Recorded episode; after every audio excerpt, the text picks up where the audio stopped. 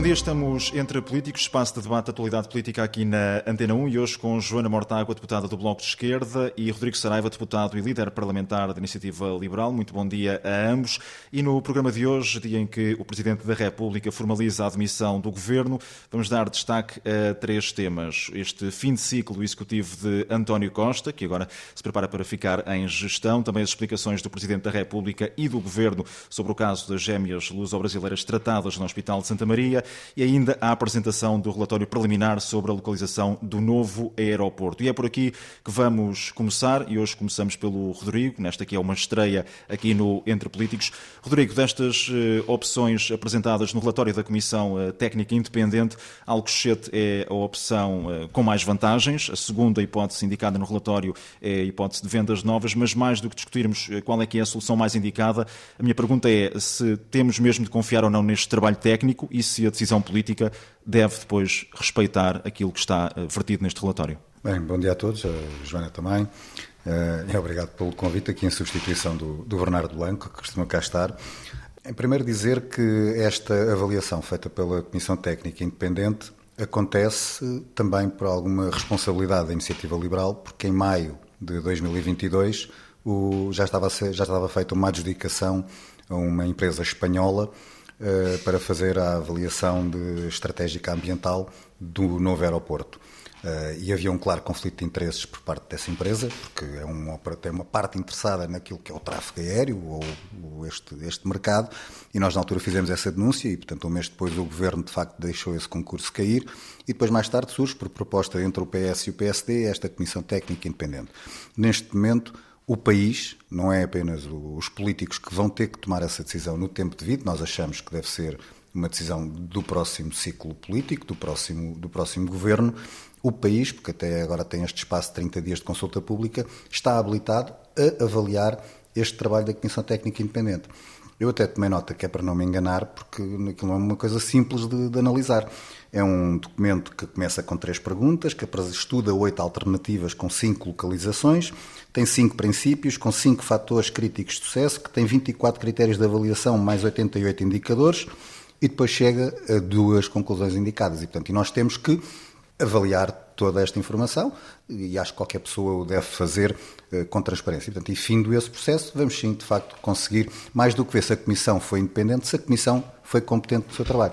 Há outra coisa que eu quero também destacar, para além destas soluções que são indicadas no relatório de Alcochete ou Vendas Novas, a questão de dizerem que Montijo é uma solução inviável. Montijo, que era uma solução que anteriormente esteve praticamente para, para avançar e é inviável por um pormenor porque dizem que não tem, que não pode escalar. Porque este. Tem que ver também com a questão do, do hub intercontinental. Porque este documento que nós vamos agora todos analisar é que está condicionado à partida pelas tais três perguntas iniciais.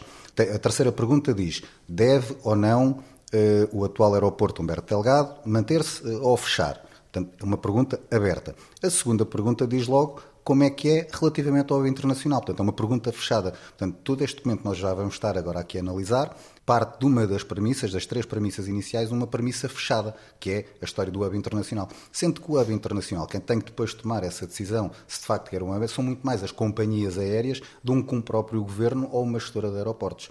E sim, o próximo governo estará agora muito mais habilitado e esta decisão tem que de facto ser urgente. Eu acho que é consensual entre todos que é preciso um novo aeroporto para servir não apenas Lisboa, mas para servir o país. Hum. Joana Mortágua, é consensual eh, esta questão? Hum, primeira pergunta e depois também a mesma coisa que perguntei ao Rodrigo Saraiva, se eh, é para confiar eh, de forma quase cega neste relatório e como é que será depois a decisão política, se deve respeitar precisamente aquilo que está neste relatório ou se, como António Costa disse, a decisão política não tem propriamente que ver com aquilo que é a decisão técnica? Bom dia, ou boa tarde, ou boa noite, de acordo com a hora que, que nos estão a ouvir. Eu hoje ouvi uma, uma, jornalista, um comentário, já não me lembro se era uma comentadora, uma jornalista, dizer que uh, a única forma de haver um estudo uh, confiável para uma decisão do aeroporto em Portugal era ele ser feito por estrangeiros. Uh, e confesso que me senti um pouco mal a ouvir isto, porque não, não estou de acordo. Não estou de acordo, não acho que nós tínhamos de chegar a um ponto em que eh, chegamos à conclusão de que não há em Portugal capacidade técnica para fazer um estudo independente que naturalmente terá conclusões. E não é possível estarmos permanentemente a pôr sob suspeita essas, uh, essas conclusões. Claro que uh, esse estudo técnico não está escrito em pedra e a decisão é política e a decisão terá de ser política com base no estudo técnico. O Presidente do Conselho de Obras Públicas, que foi também o Presidente da Comissão de Acompanhamento desta Comissão Técnica, Carlos Mineiro Aires, já disse que não acreditava que depois deste trabalho todo uh, tudo fosse mandado para o lixo, dizendo assim de, de forma mais simples. Bom, já mandaram para o lixo o trabalho anterior, que era aquele que dava exatamente a mesma solução, Alcochete. Essa decisão foi tomada em 2009 e foi depois eh, abandonada e uh, seguiu-se a privatização da ANA e a escolha do Montijo pela Vansi. Eu quero deixar muito claro que há aqui dois modelos. Há um modelo, que é o modelo ANA privatizada à Vansi, TAP privatizada a quem quer que seja, uh, e nesse modelo o Montijo era uma solução perfeita. É uma solução que mantém a Portela, que é a galinha de ovos de ouro, um dos aeroportos mais rentáveis do mundo, mantém a Portela a dar dinheiro, e a dar dinheiro a quem? Avanci, Uh, cujo chairman é José Luís Arnaud, só por falar em uh, facilitadores e portas giratórias, e uh, mantinha e gastava muito pouco dinheiro numa espécie de apiadeiro no Montijo, que era para pararem uns aviões, não sabemos bem quais nem, nem como, porque aquilo ia ter pouquíssima capacidade, eram 25 balcões de check-in, coisa assim. E, portanto, era uma solução ótima para uma concessionária e para uma TAP que não se sabe o que vai ser. Não é, naturalmente, a decisão uh, estratégica para o país. O que a solução leva... de Alcochete é a solução mais não, estratégica? O que me leva a um primeiro, uma primeira indignação e um primeiro susto, que é o facto de, em algum momento, PSD PS, António Costa, Pedro Nuno Santos, José Luís Carneiro terem concordado que esta solução era a melhor solução para Portugal. A solução do Montijo. Um apiadeiro com uma TAP privatizada. Outra solução é nós pensarmos, bom, se calhar não deve ser a Vansi a decidir qual é a localização do aeroporto, se calhar Portugal precisa de uma capacidade aeroportuária estratégica a longo prazo e pensada numa TAP grande e num, num grande hub intercontinental, que já agora também retira o aeroporto de Lisboa da Portela por razões de saúde pública e de razões ambientais. Essa é, essa é a, decisão, a decisão estratégica importante para o país. E vale a pena, uh, Joana Mortágua e Rodrigo Saraiva, voltando aqui ao, ao Rodrigo, uh, avançar, como diz o PSD, com um grupo de trabalho, neste caso será um grupo de trabalho interno do PSD para analisar este relatório. Uh, Luís Montenegro já disse que é preciso uh, esse grupo de trabalho. Faz sentido, Rodrigo Saraiva, avançar com esse grupo de trabalho para voltar a olhar para isto. Pedro Nuno Santos já disse que, que não é tempo de voltar a estudar e a olhar para, para relatórios e, e estudos, o tempo é de decidir e de avançar. Eu não, eu não, vou opinar em casa dos outros de que forma é que se organizam. Eu, como há pouco disse, acho que qualquer português neste momento está habilitado, porque o resultado do trabalho da Comissão Técnica Independente vai estar em consulta pública. Qualquer português interessado no tema vai olhar, vai analisar para poder tomar a sua decisão ou para onde é que se inclina. Portanto, e quem diz cada um dos portugueses diz qualquer organização, qualquer entidade. Portanto, nós, para a iniciativa liberal isto nós, não é encarado como mais uma pedra na engrenagem? Não, porque nós achamos que, que a decisão de, de, um investimento como este, e já se está a falar também do TGV e da terceira travessia do Tejo, estamos a falar de decisões que envolvem muitos milhões, deve ser tomada na maior das legitimidades eh, democráticas, porque é o sistema em que nós vivemos. E isso deve ser deixado para o próximo governo, seja ele qual for. Uh, e depois o próximo governo também, se, se, acha que deve ter um campo de decisão mais alargado, consultando os partidos representados na Assembleia da República, deve fazer. Mas é uma decisão que urge e que deve ser tomada a partir do dia 11 de março. Porque neste momento, penso que uma decisão desta monta, digamos assim, não deve ser tomada porque vai mudar o ciclo político. É uma questão de legitimidade. Qualquer pessoa deve analisar. Se uns fazem grupo de trabalho, isso é com eles. Nós vamos analisar para podermos estar habilitados no dia 11 de março para contribuir para a decisão. Joana Mortágua, o grupo de trabalho eh, que foi aqui eh, anunciado por Luís Montenegro pode ser visto aqui como mais um entrave ou é eh, uma questão interna do Partido Social Democrata, como dizia o Rodrigo Saraiva? Montenegro saberá como é que ocupa o seu tempo. se acha que tem tempo demais, com certeza que pode fazer mais um grupo de trabalho para discutir o mesmo que. Eh, enfim, eu sou suspeita porque tenho vindo a apontar as, as várias posições que o PST teve sobre esta matéria ao longo dos tempos e cheguei à conclusão que depende da Conselhia.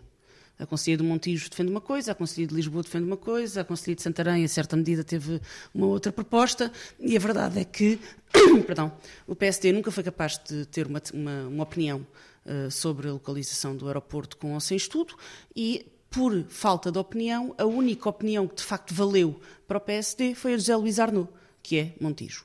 Vamos avançar para o próximo tema, o outro caso a marcar a semana, as explicações do Presidente da República e do Governo sobre o caso das gêmeas luso-brasileiras que foram tratadas no Hospital de Santa Maria.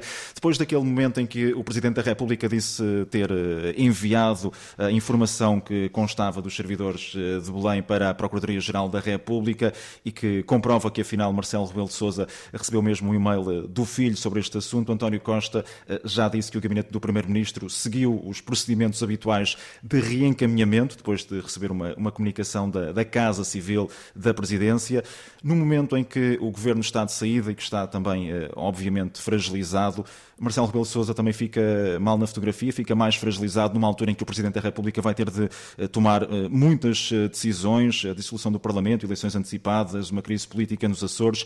Há aqui uma série de decisões. Joana Mortágua, Marcelo Rebelo de Sousa tem agora menos condições para decidir ou estão intactos os poderes e aquilo que é a figura do Presidente? Eu gostava de ser comentadora para passar, para passar muitas horas na televisão a especular.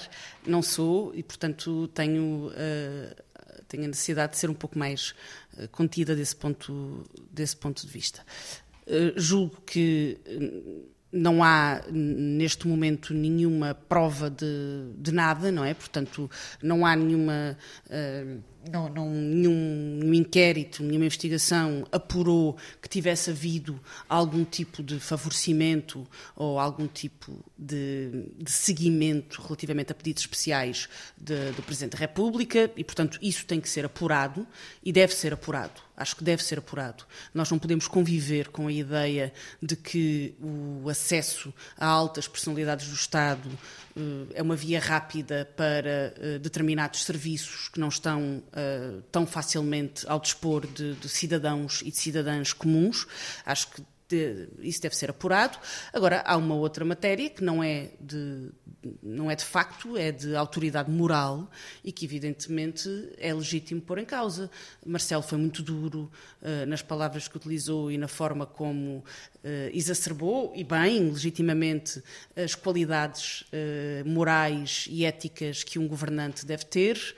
Uh, o disse-o em, várias, em vários momentos para responsabilizar o governo. Eu acho que bem, eu acho que os detentores de cargos públicos devem exercer, exercer responsabilidades, como disse o Marcelo, pelo que fazem e pelo que não fazem. E disse isso numa declaração também às 8 da noite ao país. E é verdade que, ao receber um e-mail do doutor uh, do Dr. Nuno, uh, Rebelo, de, Sousa, Sousa, por acaso é, é, filho de Por Marcelo acaso é seu Sousa. filho, uh, e reencaminhá-lo, nós percebemos que todas as circunstâncias são preocupantes e, portanto, acho que a preocupação é legítima e que nós devemos, por todos os meios, impedir que haja esta sensação de que este país funciona uh, funciona a boleia de cunhas, até porque não é verdade. E, quer dizer, não é verdade na maioria dos serviços. Eu sou frequentadora do Serviço Nacional de Saúde e, e, posso garantir que, que, que, que, o Serviço Nacional fun funciona o melhor possível dentro das melhores circunstâncias.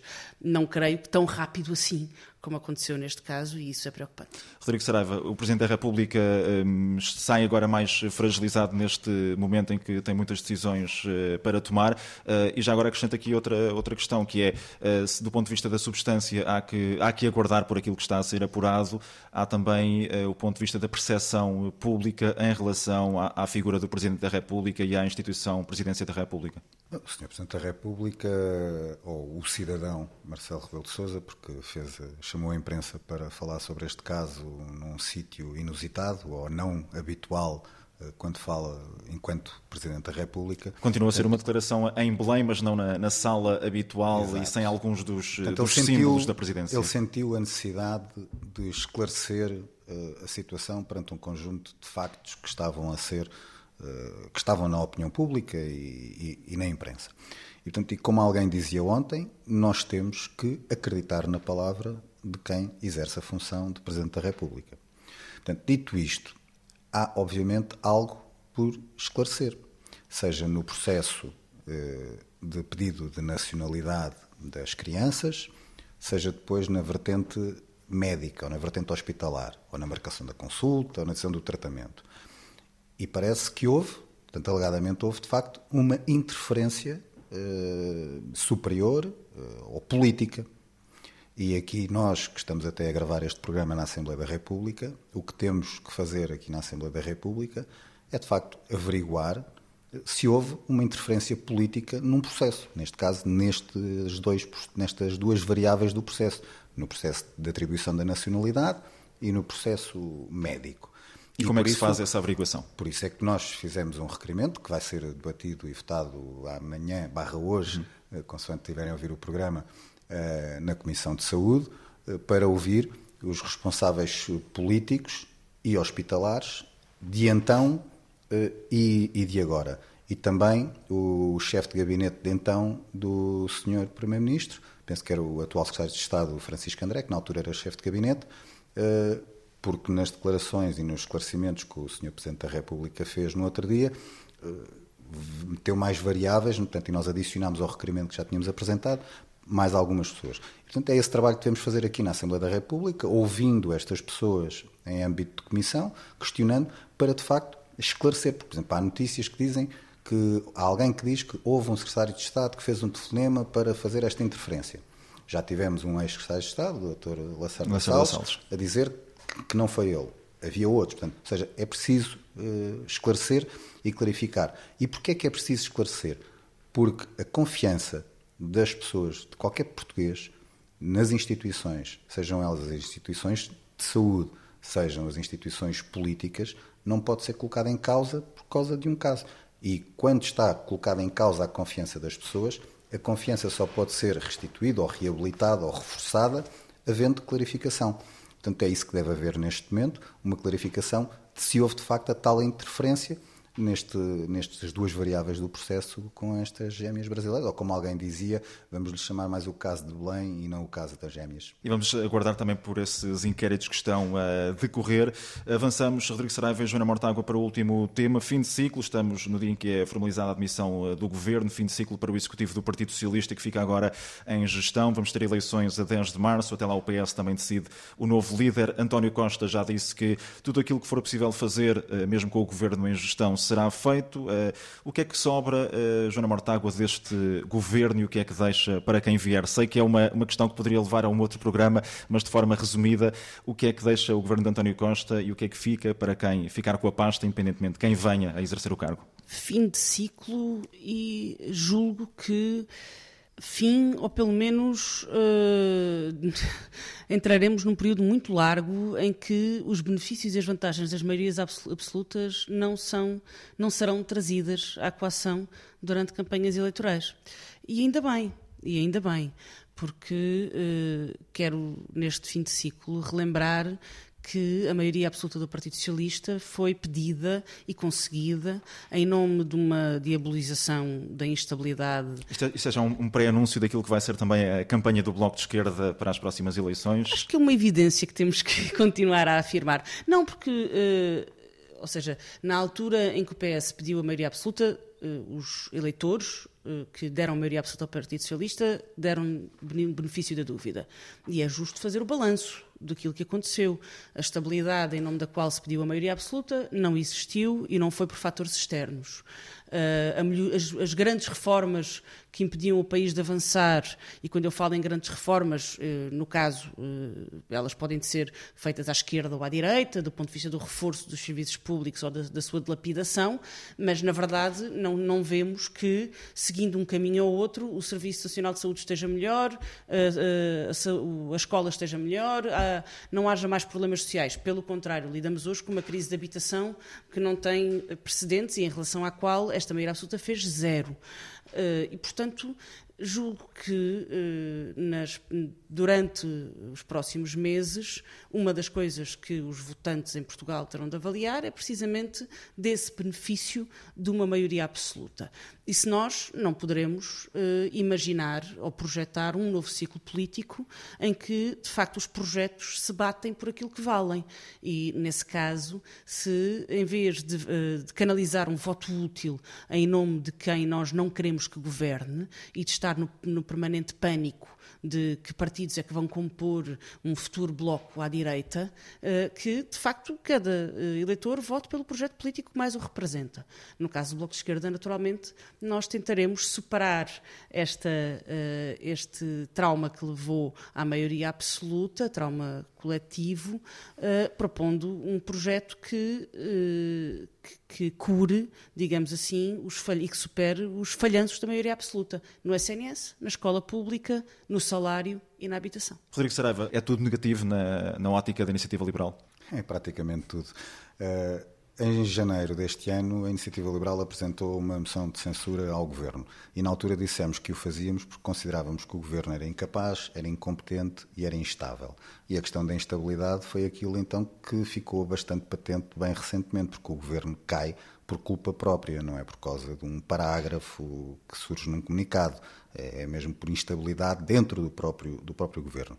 A marca que fica do governo de António Costa, e não é só deste tempo de maioria absoluta, é do António Costa governou durante oito anos, o Partido Socialista governou 21 dos últimos 27 anos, e a marca que fica é de degradação degradação económica e do poder de compra dos portugueses, degradação dos serviços públicos, e a saúde é o maior exemplo daquilo que é a degradação dos serviços públicos, e depois, com esta instabilidade que o PS trouxe, a degradação de, das instituições.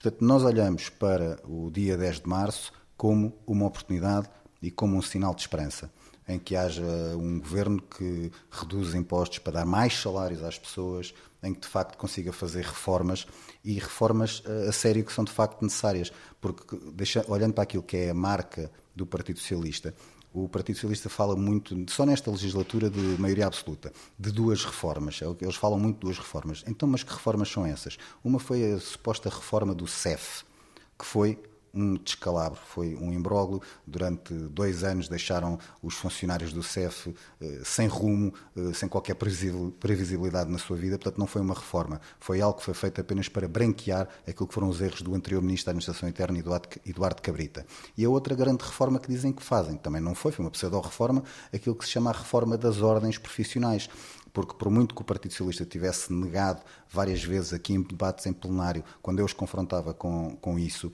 eh, porque só estavam a fazer essa suposta reforma e que ficou aquém daquilo que deveria ter sido E mereceu feito. também alguns reparos por parte do próprio Presidente da República. Pronto, só que eles diziam sempre que não estavam a fazer isto por imposição de Bruxelas ou por causa do envelope financeiro no âmbito do PRR. Nós confrontávamos a dizer, vocês só estão a fazer este avanço porque precisam do dinheiro. E eles recusaram até ao momento em que o Governo formaliza junto à Assembleia da República a dizer, por favor, acelerem isto porque precisamos do envelope financeiro. E porquê é que precisam do envelope financeiro? Isto é mais um dos legados da governação socialista e do Governo António Costa. É um país de mão estendida ao dinheiro da Europa. Porquê? Porque o país tem empobrecido. O país está pobre, não é só as pessoas, é todo aquilo que é o tecido económico e empresarial em Portugal para criar valor, porque não conseguem, porque temos um país pobre. É a marca do Partido Socialista ter empobrecido o país. E nós precisamos de virar a página da incompetência, de virar a página do empobrecimento, fazer as reformas que forem precisas, reduzir impostos, mais salários para as pessoas, melhorar os serviços públicos para Portugal a crescer. Porque colocando Portugal a crescer, vamos resolver muitos dos problemas de âmbito social que o país tem para resolver. António Costa também começou o primeiro mandato a falar em virar a página, todos nos eh, recordamos. Rodrigo Saraiva e Joana Mortágua, agradeço por mais esta participação aqui no Entre Políticos. Voltamos para a próxima semana com novos temas, sempre depois das 10 da manhã, aqui na Antena 1, em podcast em antena1.rtp.pt e nas plataformas habituais. Até para a semana.